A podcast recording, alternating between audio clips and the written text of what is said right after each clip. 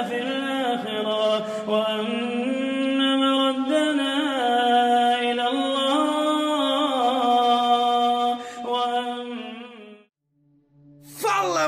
molecada! Meu nome é Vitor Soares e sou professor de História e estamos começando mais um História em Meia Hora, o podcast que promete que vai te ensinar história em apenas 30 minutos. A gente vai trocar uma ideia hoje sobre a origem dessa religião que é uma das maiores do mundo, a segunda maior do mundo, para ser mais específico. A gente vai falar um pouco sobre o islamismo, a origem da religião, as principais divisões que existem dentro do islamismo e também vamos falar um pouco sobre o preconceito acerca dessa religião que engloba quase 2 bilhões de pessoas no mundo inteiro. É muita gente mesmo. Mas antes da gente começar, eu quero passar o nosso e-mail para vocês. A gente agora tem um e-mail de contato, é história em meia hora, gmail.com, tá? Tudo junto, história em meia hora, gmail.com.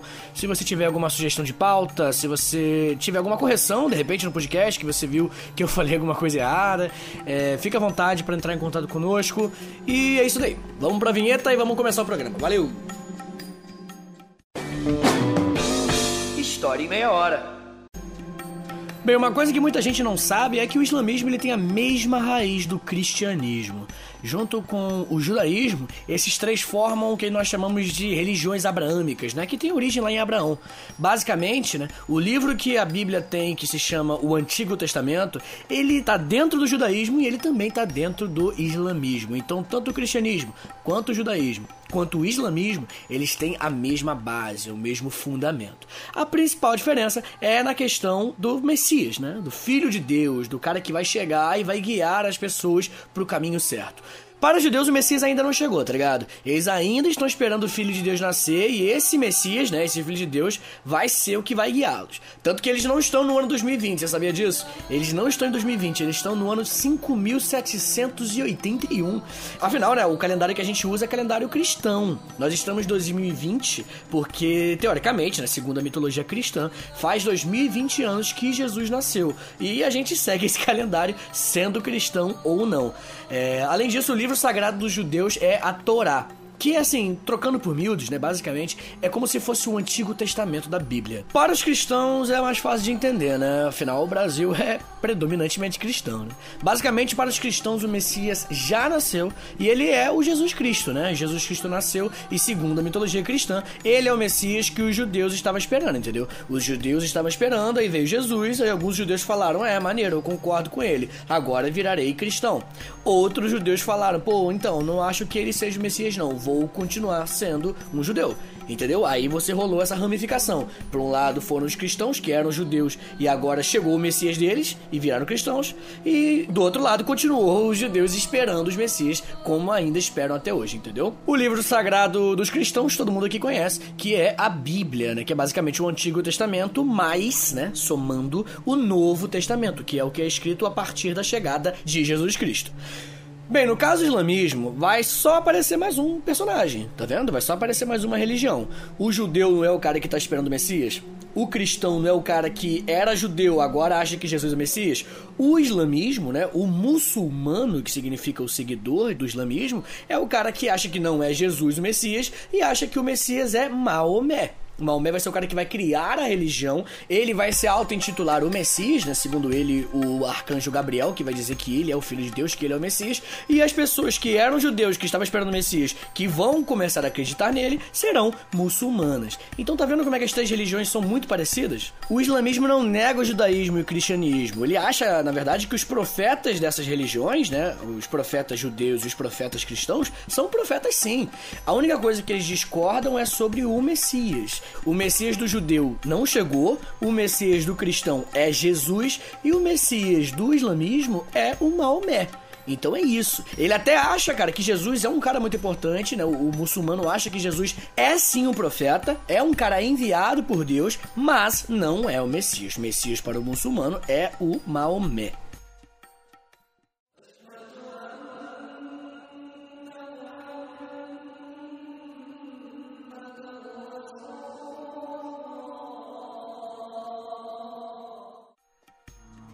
Bem, agora vamos falar um pouquinho sobre a origem histórica do islamismo, né? Nosso podcast de história, né? Pelo amor de Deus. A religião foi criada no século 7 pelo Maomé, ou Mohammed, né? A religião hoje ela tem 1,6 bilhão de seguidores, sendo 1,2 milhão aqui no Brasil. E os muçulmanos fazem parte do Brasil desde o Brasil colônia. Na época, eles eram chamados de Mouro ou Moristas, né?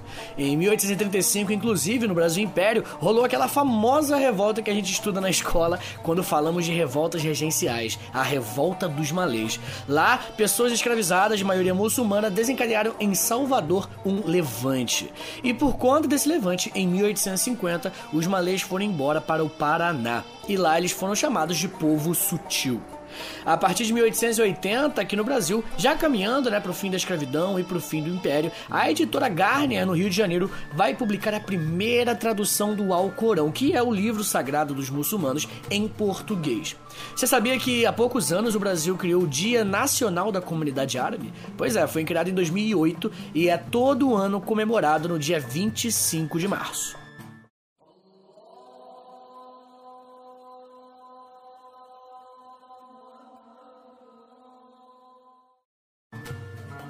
O islamismo nasceu na Península Arábica, lá no Oriente Médio, nas redondezas da cidade de Meca. A cidade existe até hoje e atualmente fica no país chamado Arábia Saudita. Antes de Maomé, a região era povoada pelos povos semita, que é o nome dado para os hebreus, assírios, aramaico, fenícios e também os próprios árabes.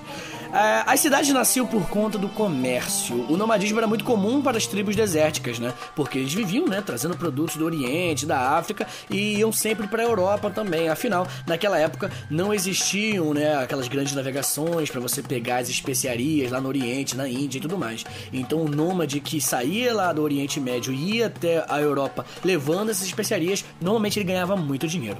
As cidades se tornaram pontos de convergência entre as diferentes tribos. Dentre essas cidades, duas vão se destacar: Yatreb, que futuramente será a cidade de Medina, e Meca. A primeira cidade, né, Yatreb, é um oásis, onde pôde existir uma pequena agricultura, e a segunda é localizada perto do Mar Vermelho, uma cidade com bastante comércio. Em Meca havia muita adoração religiosa no templo da Kaaba. Esse templo é muito importante para entender a origem do islamismo, tá? Os povos pré-islâmicos eram politeístas, então né, significa que eles adoravam diversos ídolos tribais diferentes. A Kaaba era um templo onde muitas pessoas de toda a Península Arábica visitavam. O pessoal levava a estatueta do seu ídolo e rezava para ele lá na Kaaba. Era um local comum de adoração para vários deuses diferentes. Tinha uma tribo que inclusive trabalhava com a guarda da Kaaba, que eram os Coraixitas. É, quanto mais gente indo até lá, né, quanto mais gente indo até a Kaaba para rezar para os seus deuses, mais dinheiro os Coraixitas ganhavam. E se liga que daqui a pouco isso que eu acabei de falar vai ser muito importante para entender a origem do islamismo tá? Era muito difícil viver da agricultura numa região desértica, né? Por isso que nômades eram bem comuns. Nômade, para quem não sabe, é o andarilho, o cara que não tem um local fixo para morar. Sabe aquele pessoal em cima do camelo que fica andando para lá e pra cá, de cidade em cidade, de caravana, levando produto para vender e tudo mais? Então, esses são os nômades. Alguns nômades eram chamados de beduínos e vai ser dentro desse grupo dos beduínos que vai nascer Maomé. Maomé nasceu no ano de 570 em Meca. Ele é órfão desde muito cedo e foi criado pelos avós. Ele vivia juntamente com esses comerciantes. Sua profissão vai acabar fazendo com que ele entrasse em contato com muitas religiões do mundo. Afinal, ele ia de cidade em cidade, ele ia até a Europa, ele ia até a África, ele rodava a Península Arábica. E essas viagens fizeram ele entrar em contato principalmente com as duas maiores religiões monoteístas que existiam: o cristianismo e o judaísmo. Ele se casou com uma mulher chamada Khadija. Ela era uma mulher de família abastada, ou seja, uma família com grana. E isso vai permitir que ele pudesse dedicar sua vida a estudar sobre religiões. Ele adorava esse assunto e ele adorava principalmente duas religiões monoteístas, né? Como eu já falei, o cristianismo e o judaísmo. These letters from Muhammad, messenger of God, to the rulers of the world, call the world to Islam. Olha, tudo que eu falei até agora é tudo registrado historicamente, tá bom? Não é questionada a origem histórica de Maomé. É bem, bem provável, a gente tem muitos, muitas provas de que ele realmente existiu. Diferentemente do cristianismo, né? Que nós não temos provas físicas, provas reais de que Jesus Cristo tenha existido. Agora, tudo que eu vou falar a partir desse momento é sobre mitologia, tá? Segundo a tradição islâmica, aos 40 anos, ele vai viver como um eremita, né? O Maomé, ele vai decidir se isolar da sociedade, ele vai subir uma montanha e vai ficar lá em cima pensando, né, sobre Deus, sobre a vida, sobre a morte, sobre tudo. E segundo a tradição, o anjo Gabriel aparece para o Maomé, o mesmo anjo que tá na Bíblia, tá? Que tá na Torá e tudo mais. Segundo a lenda, o anjo aparece para Maomé e pede para ele recitar um texto texto que o Maomé não conhecia teoricamente, mas mesmo assim o Maomé vai recitar.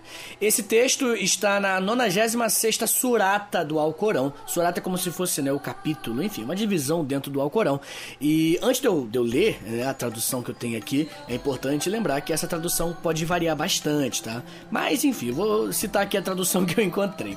É o seguinte: Em nome de Deus, muito bom e misericordioso, recita em nome do teu Senhor que criou que criou o homem de um gumo de sangue coagulado. Recita: Teu Senhor é muito generoso, que ensinou graças ao junco para escrever, que ensinou ao homem o que este não sabia. É, depois disso, o anjo vai se referir ao profeta como Rasul Allah, que significa, né, traduzindo enviado de Deus. Aí a partir disso, né, o Maomé descobre, ele chega na conclusão, segundo a tradição, obviamente, que ele é o filho de Deus, ele é o tal Messias que existe nessas outras religiões monoteístas que a gente estava falando. Bem, ele desce a montanha e começa a falar pro pessoal, né? Pô, o anjo Gabriel me visitou, falou que eu sou o Messias, que eu sou filho de Deus, Deus me ensinou isso, aquilo e tudo mais. Ele começa convertendo os seus parentes, os seus amigos mais próximos e gradativamente né, ele vai conquistando cada vez mais adeptos. As pessoas em Meca começam a deixar de acreditar em vários deuses diferentes, ou seja, começam a deixar de ser politeístas e passam a acreditar na religião que o Maomé está falando, né? Que agora ele vai chamar de islamismo. Então as pessoas deixam de ser politeístas e começam a ser monoteístas. E quem não vai gostar dessa história, como eu já falei, os coraixitas. Por que, que eles não vão gostar disso? É muito simples. Os coraixitas eles ganhavam muito dinheiro com a Kaaba, que é justamente um templo religioso politeísta, onde várias pessoas de toda a Península Arábica iam até lá para começar a rezar para os seus deuses, né, e tudo mais. Então os coraixitas começam a falar: "Qual é, Maomé, você tá ferrando meu trampo aqui". E o Maomé não vai largar, né, segundo ele, o caminho de Deus, a verdade absoluta, porque os coraixitas não estão gostando. Então, o que vai acontecer a partir desse momento é a perseguição dos coraixitas ao Maomé.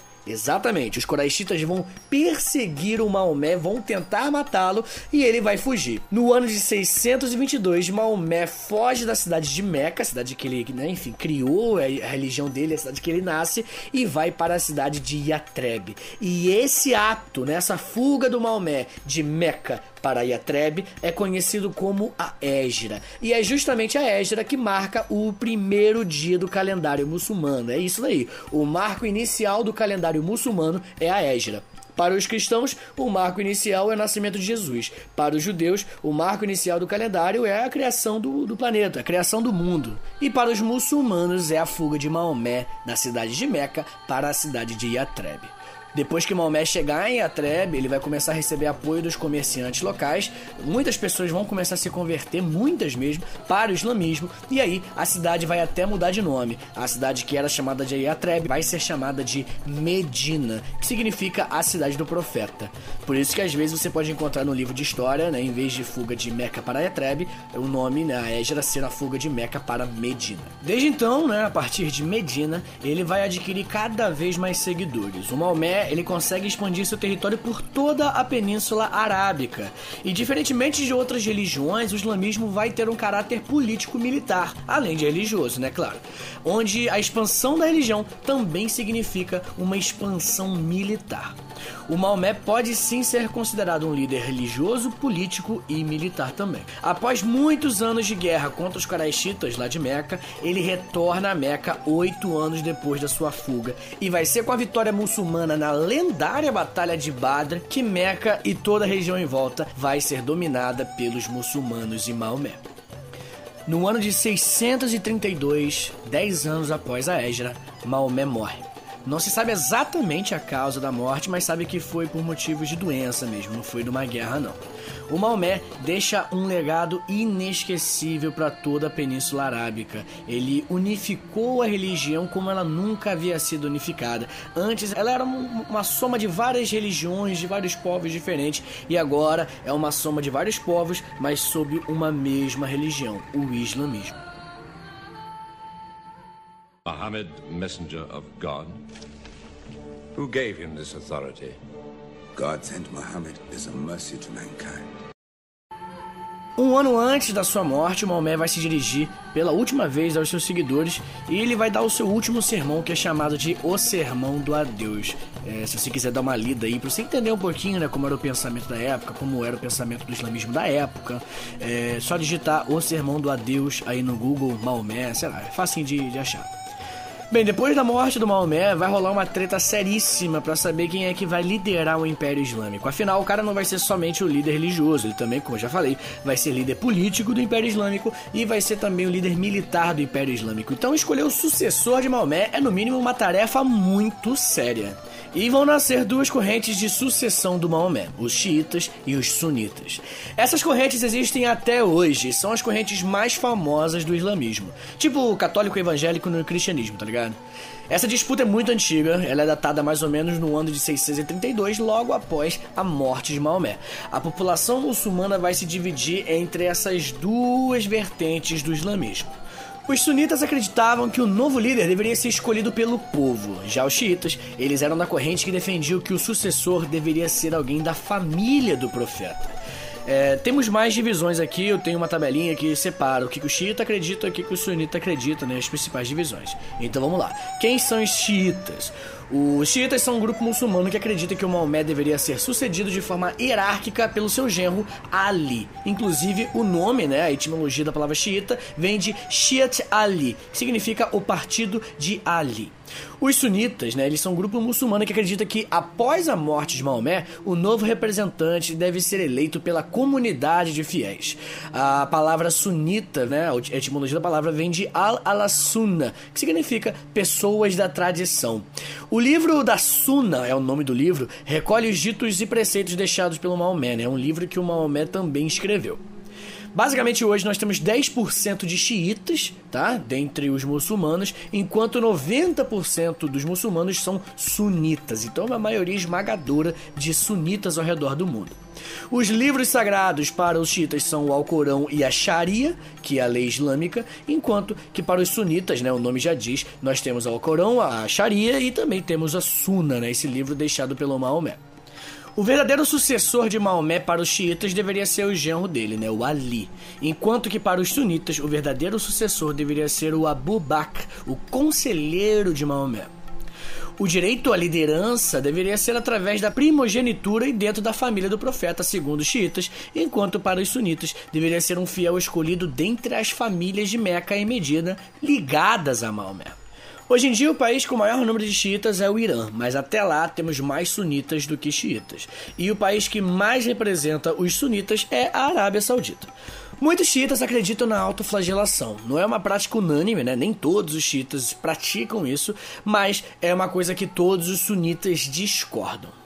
A forma que os xiitas oram é a seguinte forma: as cinco orações diárias, que daqui a pouquinho eu vou explicar que é obrigatória para os muçulmanos, são condensadas em três momentos, e eles rezam com os braços dados ao lado do corpo.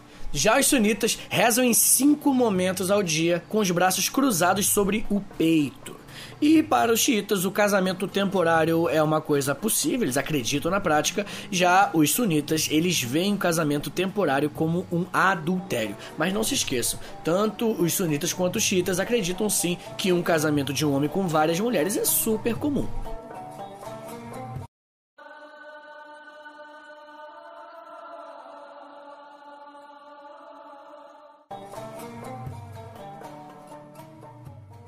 Durante a vida de Maomé, né, do ano de 622 até o ano de 632, o Império Islâmico ele vai se dedicar a dominar toda a Península Arábica e ele vai conseguir. A partir da morte de Maomé em 632, nós teremos o Califado Ortodoxo. De 632 até 661, eles vão dominar o resto da região da Ásia e uma parte do norte da África também, como a Líbia e o Egito. Eles vão dominar onde hoje é a Síria, o Iraque, o Irão e muitas outras regiões. Mas a partir de 661, com o Califado Omíada, que eles vão dominar todo o norte da África, praticamente toda a Ásia e até a Península Ibérica, né? Portugal e Espanha serão dominados pelos muçulmanos aí durante um bom tempo, até a Batalha de Poitiers com Carlos Martel e expulsá-los de lá. Ah, e Califa é o título que vai nascer depois da morte de Maomé. É o líder, né? Como se fosse o Papa para os cristãos católicos ou o patriarca para os cristãos ortodoxos. E o islamismo era uma religião que conversava muito com a ciência, né? Enquanto o cristianismo da época acusava de bruxaria qualquer um que mexesse com a medicina, e em alguns casos até queimava nessa pessoa, chamava de herege, a Santa Inquisição ia lá e pegava a pessoa, matava a pessoa e tudo mais. O Alcorão defendia o conhecimento racional e a busca pelo conhecimento, né? A primeira palavra que Allah vai revelar para Maomé é a palavra ler. O verbo imperativo, né? Ler, mandando o seguidor, né, o muçulmano ler. Esse cara tem que ler para entender o mundo. É, tem até um artigo muito interessante na BBC que fala sobre o muçulmano né, que descobriu a teoria da evolução mil anos antes de Darwin. O muçulmano Al-Jarriz escreveu um livro sobre como os animais mudam através de um processo que ele também vai chamar de seleção natural. Aí eu vou dar uma pequena lida aqui no, no artigo, mas eu recomendo muito que você leia lá no site da BBC, tá? Al-Jarriz nasceu no ano de 776 na cidade de Bassorá, sul do atual Iraque, numa época em que o movimento Mutazila, que era uma escola de pensamento teológico que defendia o exercício da razão humana, estava crescendo na região, no auge do califado Abássida. Obras acadêmicas eram traduzidas do grego para o árabe e Bassorá sediava importantes debates sobre religião, ciência e filosofia que moldaram a mente de Al-Jarris e o ajudaram a formular suas ideias. Sua obra mais famosa é O Livro dos Animais. Foi concebida em uma enciclopédia que apresenta 350 espécies. Nela, o Al-Jarris postula ideias que se parecem muito com a teoria da evolução de Darwin. Abre aspas. Os animais estão envolvidos numa luta pela existência e pelos recursos para evitar serem comidos e se reproduzirem. Fecha aspas, foi a fala do Al-Jarris. Aí ele continua falando. Os fatores ambientais influenciam nos organismos, fazendo com que desenvolvam novas características para assegurar a sobrevivência, transformando-os assim em novas espécies. E aí ele prossegue. Os animais que sobrevivem para se reproduzir podem transmitir suas características exitosas a seus descendentes. Fecha aspas. Cara, é, é, basicamente o que o Darwin disse, né? E estamos falando de algo com mais de mil anos antes do Darwin ter postulado as suas ideias. E ó, e na matemática também, tá? O Império Islâmico ele não vai só preservar as descobertas matemáticas antigas, como também vai desenvolvê-las, tá? O próprio nome álgebra vem de aljabr, que significa a arte de reunir ossos. Inclusive, né, aqueles números de 0 a 9, né, que a gente usa, né, os númerozinhos que são indo-arábicos, vem de lá também, tá? Os sábios muçulmanos vão utilizar muita matemática para o teor religioso.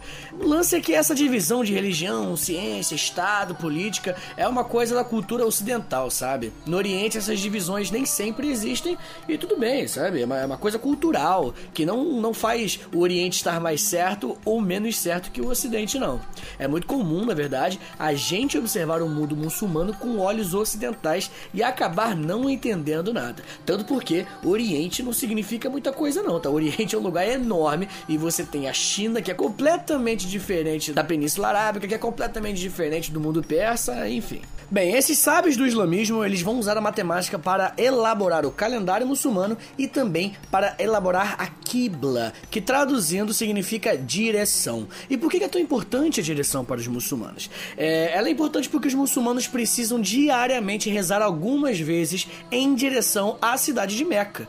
Hoje em dia existem até aplicativos que mostram a direção de Meca, né? Você vai lá, baixa o aplicativo, você pode procurar aí agora no Apple Store, onde for, e você vai ver que tem aplicativos que mostram onde está a Meca, pelo menos a direção dela. Antigamente não tinha, né? Então você tinha que fazer, né, uns cálculos matemáticos, bastante astronomia envolvida e tudo mais. É, aproveitando que eu estou falando de oração, vamos falar um pouquinho sobre os princípios básicos do islamismo. O muçulmano tem na sua religião cinco pilares básicos. Ele deve respeitar ao longo de toda a sua vida. Basicamente, para você alcançar o paraíso, segundo os muçulmanos, né? Você precisa seguir esses cinco pilares. Eu vou falar dos cinco agora. O primeiro deles é a Shahada, que é a profissão da fé. Basicamente, a Shahada é quando você tem que declarar que Alá é o único Deus. Você tem que dizer o seguinte: Confesso que não há outro Deus a não ser Alá e que Maomé é o profeta de Alá. O muçulmano tem que dizer isso pelo menos duas vezes ao dia, né? Antes de dormir e assim que ele acorda também. O segundo princípio básico do islamismo é o zakat, que significa tributo. Anualmente, o muçulmano tem que dar esmolas para os mais pobres, o equivalente a 2,5% das economias de um ano. O terceiro princípio é o Hajj, que significa peregrinação. A ideia é que todo muçulmano, pelo menos uma vez na vida, peregrine até Meca. Ele tem que ir para lá.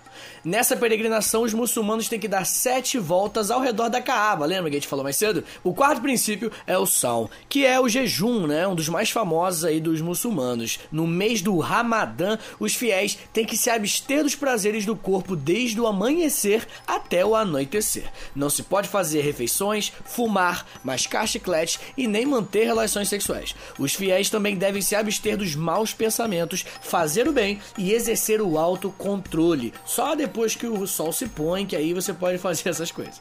E o quinto princípio básico do islamismo para você alcançar o paraíso é o salat que significa a oração. Ele é bem simples, você tem que orar cinco vezes ao dia em direção a Meca. Todo muçulmano acima de 10 anos de idade precisa orar cinco vezes por dia. Todos esses princípios estão escritos no livro sagrado dos muçulmanos, né? Como a gente já falou algumas vezes, o Alcorão, ou simplesmente Corão. Os muçulmanos também acreditam na existência de seres sobrenaturais. Eles acreditam, por exemplo, nos jinn, né? Ou yin, né? Depende de como você fala. Os jinn são seres maléficos que podem influenciar uma pessoa, né? Um dos mais famosos é o Ifrit, né? Que é basicamente um jinn de fogo. Tem Ifrit no Final Fantasy, tá? Pra quem é nerd aí e joga Final Fantasy sabe do que eu tô falando. Também tem um naquele livro do Neil Gaiman, Deuses Americanos. Tem até uma série, né? Do Deuses Americanos, que é uma série muito maneira, recomendo muito. Os muçulmanos também acreditam nos anjos, tá? Eles acreditam que cada ser humano possui dois anos que vai proteger durante toda a sua vida. Eles também acham que os livros anteriores ao Alcorão, como o Torá, os Salmos, o Evangelho, também são livros sagrados, tá? Eles acham que, na verdade, os profetas anteriores ao Alá são profetas reais, como Noé, Moisés, Abraão, Davi, Jesus e o próprio Mohammed, né? O Maomé, ele também é um dos profetas.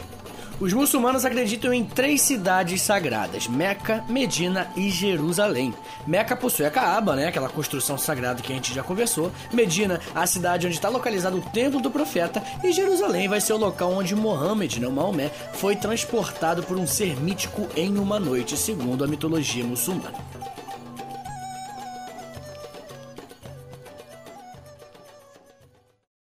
Liar. Where's the lie and where's the truth? When it hasn't been spoken yet. Agora, pessoal, vamos conversar um pouquinho sobre a opinião dos muçulmanos sobre o extremismo religioso. Tenho certeza que, infelizmente, muita gente que está ouvindo aqui acredita veementemente que os muçulmanos, em sua maioria, são sim radicais, são sim extremistas e tudo mais, é, e não percebe às vezes que muitos cristãos também são. Um centro de pesquisa dos Estados Unidos fez uma pesquisa sobre islamismo, né? O nome dele é Pew Research Center. A pesquisa tá aí, vocês podem pesquisar se vocês acham que eu tô mentindo. E eles avaliaram opinião de muçulmanos sobre os grupos terroristas e também sobre né, extremismo religioso de forma em geral. No Líbano, 100% dos entrevistados disseram enxergar as organizações como o Estado Islâmico e qualquer outra organização religiosa radical com reprovação. Na Jordânia, 94% também disse a mesma coisa. Apenas na Nigéria, que é um lar de um grupo extremista chamado Boko Haram, que apenas 86% das pessoas se mostraram contrárias a esses grupos. E mesmo assim, 86% contra é gente pra caramba, né? Eu acho honestamente obviamente, que aqui no Brasil o número de gente a favor de extremismo cristão é muito maior. Eu tenho certeza que muita gente aqui no Brasil é a favor de radicalismo cristão, sim, tá? Tipo, clínica de correção sexual, né? Sabe essas clínicas que tentam forçar quem é homossexual a se tornar hétero? É, gente que defende a manutenção da criminalização do aborto, gente que acha que todas as escolas deveriam ensinar sobre cristianismo, enfim, radical cristão. É, radical cristão também existe, né? Só que a gente, por estar tão dentro, né, disso tudo, a gente acaba não percebendo. Né? Aquela frase supostamente dita pelo Platão: quem menos conhece da água é o peixe. E bem, a pesquisa não para por aí, ela continua e diz que a maioria dos muçulmanos consultados, né, pela pesquisa, disseram ainda condenar os ataques suicidas e qualquer outra forma de violência contra civis em nome do Islã. Nos Estados Unidos, 86% dos entrevistados consideram esses atos como injustificáveis. Em países de maioria muçulmana, há ainda a preocupação das ameaças representadas pelo extremismo islâmico. Na Nigéria, 68% dos entrevistados se manifestaram dessa forma. No Líbano, esse percentual foi de 67%. Então é isso. Muito obrigado por ouvir até aqui. Na semana que vem a gente tem outro episódio do História em Meia Hora. Agora é semanal direitinho mesmo, não tem moleza não.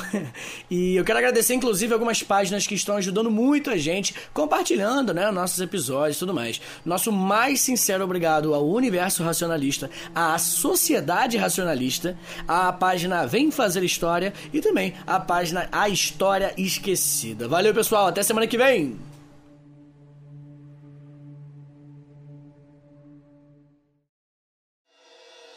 Se você gosta de história e por algum motivo louco você também gosta de roupa, você vai se amarrar em conhecer a loja do História em Meia Hora. Acesse agora historiaemmeiahora.com barra loja, é historiaemmeiahora.com barra loja e conheça as nossas camisetas. Serão sempre lançadas estampas novas lá, mas já tem três estampas diferentes com, claro, temas relacionados à história por apenas R$ 44,90 mais o frete. Tô falando, moleque. Imagina, você vai chegar no lugar, geral vai olhar para você, vai ver tua camisa e vai falar: Meu amigo, esse brother aí é fã de história. Ah, e tem uma caneca lá também, por apenas 35 reais. Lembrando que quando você compra na nossa loja, você ajuda o História em Meia Hora a ficar de pé. Então é isso. Acesse agora historiaemmeiahora.com barra loja e vista a história.